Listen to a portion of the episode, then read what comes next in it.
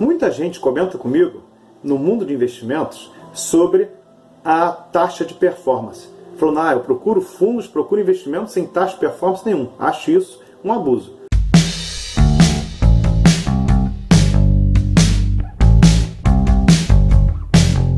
Mas vamos pensar de um outro jeito?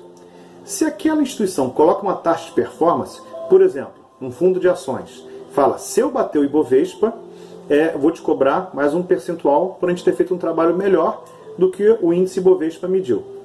Então isso é bacana, porque aquela instituição vai colocar profissionais altamente qualificados para poder trabalhar com aquele fundo, para poder conseguir bater o Ibovespa e tirar é, um rendimento acima para eles também, além da taxa de administração. Então é interessante por quê? Porque eles ganham e você ganha.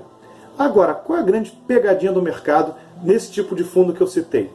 Geralmente, se o Ibovespa rendeu naquele período, por exemplo, menos 5%, e esse fundo rendeu menos 1%, ele vai te cobrar taxa de performance, porque ele foi melhor que o Ibovespa, mesmo dando rentabilidade negativa.